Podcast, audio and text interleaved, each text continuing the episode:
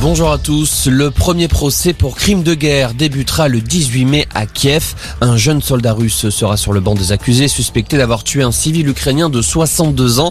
Il lui aurait tiré dessus avec une kalachnikov de la fenêtre d'une voiture. La victime n'était pas armée.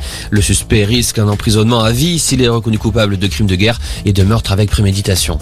Près de 16 000 jeunes ukrainiens scolarisés en France, que ce soit à l'école, au collège ou au lycée.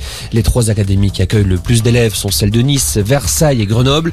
En une semaine, la France a accueilli plus de 3000 élèves supplémentaires. Jean Castex ne démissionnera pas avant dimanche, jour de sa visite au Vatican. C'est ce qu'annoncent les services de Matignon. Le Premier ministre participera à la canonisation de l'explorateur Charles de Foucault. En parallèle, la bataille des législatives se prépare. Il n'y aura pas de candidat à La République en marche face aux députés les Républicains d'Amia Abad dans la cinquième circonscription de l'Ain.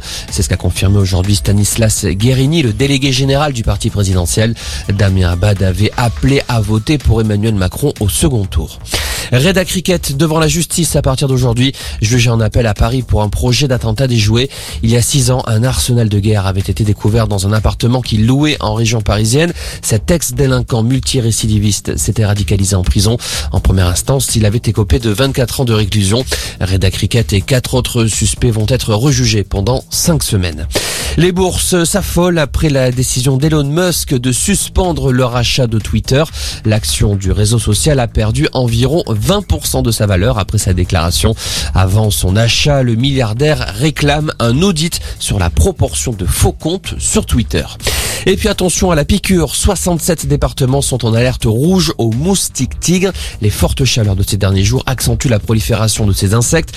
Pour éviter la multiplication des moustiques, évitez de garder chez vous de l'eau stagnante et ne laissez pas de déchets à l'air libre. Voilà pour l'info, excellent après-midi.